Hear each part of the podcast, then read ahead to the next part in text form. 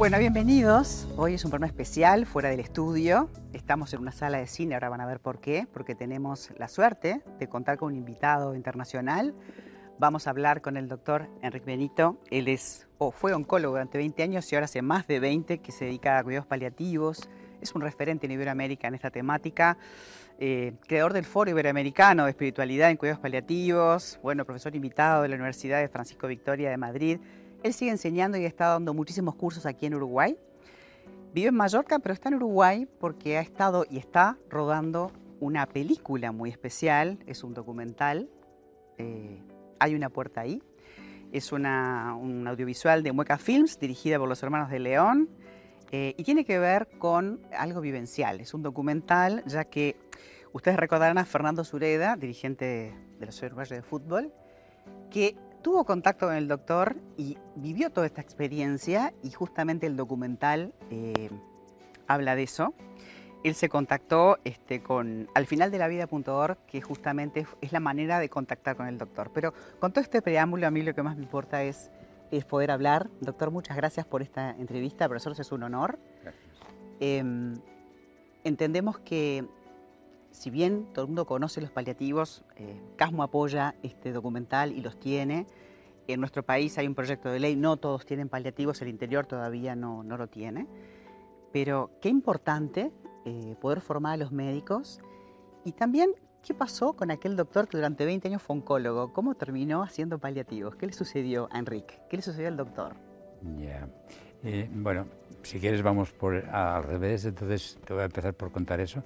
Eh, yo a los 42, 43 años eh, era un oncólogo que había triunfado científicamente, académicamente, profesionalmente, familiarmente, etcétera, etcétera, pero tenía, tuve una crisis existencial, una noche oscura del alma, una depresión, un burnout. O sea, tiene varios nombres esta experiencia, eh, que yo no, no se la deseo a nadie, pero no la daría por nada tampoco, que fue tocar fondo porque había una satisfacción, una insatisfacción básica porque no estaba haciendo aquello que había venido a hacer en esta vida, ¿sabes? Entonces, eh, de alguna manera, pues mm, se me rompió el esquema y tuve que cambiar eh, el relato. Eso, es una cosa que realmente mm, eh, fue un cambio de mirada de la realidad después de tocar fondo y descubrir exactamente que lo que yo tenía realmente desde la infancia, una herida en el corazón, cuando vi morir a mi abuelo de forma muy dura, porque tenía un gran sufrimiento mm, y eso me marcó. Y aquel día, a los nueve años, yo me prometí que esto no, se, no podía permitirse. Esto no, no debería ocurrir. Cuando a los 40 me encuentro insatisfecho, sin saber por qué estoy, estoy deprimido. Si he triunfado, ¿cómo es eso? No, es que mm, no era coherente con aquello que me había prometido a los nueve años, de que lo que había venido a hacer no era poner quimioterapia ni tratar tumores, sino tratar personas. Y eso, cuando me di cuenta, dije, exactamente. Para eso tienes que bucear, explorar y comprender que no eres la mente que, con la que trabajas, sino que eres eh, el ser que hay en ti, el espíritu que te sostiene, y cuando entras en contacto con esa dimensión profunda de ti mismo, empiezas a comprender la realidad. Decidí que iba a trabajar en cuidados paliativos, pero no para cambiar eh, controlar los síntomas y eso. No, no, no. O sea que el núcleo esencial de lo que me parecía importantísimo era entender qué es el sufrimiento, cómo se puede atender, entender y acompañar, qué es la compasión, qué es la sanación, cómo podemos conseguir que la gente muera sana. Entonces yo pensé que la espiritualidad era la columna vertebral de los cuidados paliativos. Claro que esto es un atrevimiento muy grande, porque el año en el año 2000, por decir algo, mm, hicimos las primeras jornadas de, de, cuidados paliativos en mi ciudad y en Palma de Mallorca yo me atrevería a poner una mesa de espiritualidad y todo el mundo decía, pero esto, ¿qué es? ¿De qué hablamos? Porque no sabemos qué es eso. Y fue el reto desde entonces ha sido poner palabras y llevar eso al ámbito académico para poder hablar de eso, que es nuestra naturaleza esencial, porque no tiene que ver con religión, tiene que ver con, con nuestra dignidad, con lo que somos y cómo, cómo nos desarrollamos. Y, y, bueno, eso ha sido en estos últimos 20 años, más de 20, eh, el trabajo de llevar al ámbito académico y como hemos publicado y trabajado. Creamos un grupo de espiritualidad en la Sociedad Española de Cuidados Paliativos. Entonces, los paliativos son fundamentales ¿por qué? porque el modelo biomédico que tenemos en la sanidad, en todo el mundo, ¿eh? no en Uruguay ni en España, está desarrollado sobre unas, un modelo científico del siglo XIX. es materialista y donde hay algunas asunciones que no son científicas, por cierto, la ciencia se basa en unos, supuestos no científicos, y es de que todo es materia y que eh, entonces eh, que la conciencia es un subproducto del cerebro, que cuando se acaba y se apaga el cerebro se apaga todo, todo eso son tiene la misma consistencia que creer en los Reyes Magos, aproximadamente. O sea, no tiene ninguna solidez. Entonces, yo me descubrimos que hay una parte de la realidad humana que no está atendida por ese modelo científico y que había necesidad de desarrollar toda esta parte. Hay una puerta ahí, es el nombre de este documental, y una puerta que abre qué? ¿Hacia dónde vamos? ¿Hacia de dónde venimos? ¿Qué es lo que pasa? Porque la gente tiene mucho miedo a la muerte y de hecho en, la carrera de medicina, de la muerte no se habla, o del proceso de morir no se habla, se habla del nacimiento, se habla de las patologías, pero eso queda como dentro de un gran agujero negro, ¿no? Sí, sí, sí, efectivamente.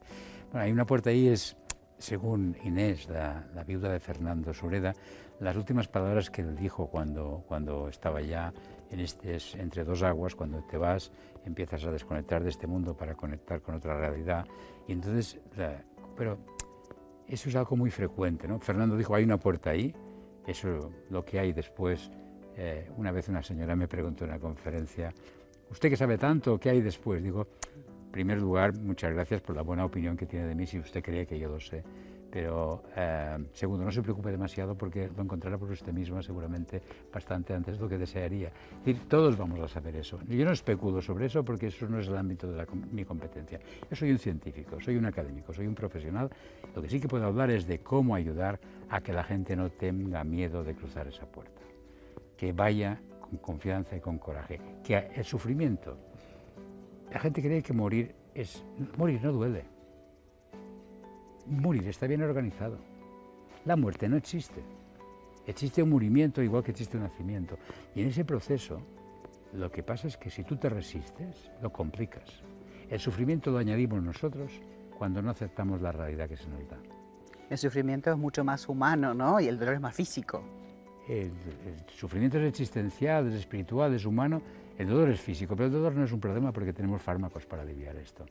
Entonces el sufrimiento es entender que es la resistencia que oponemos para aceptar algo, porque claro, es normal, tenemos, no sabemos dónde vamos, hay incertidumbre, a menos que durante la vida te haya pasado algo, que hayas comprendido que no eres esto que pareces.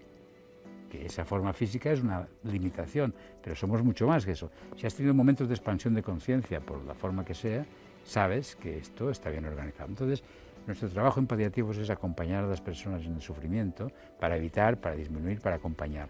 Entonces, es verdad que hay que controlar muy bien los síntomas.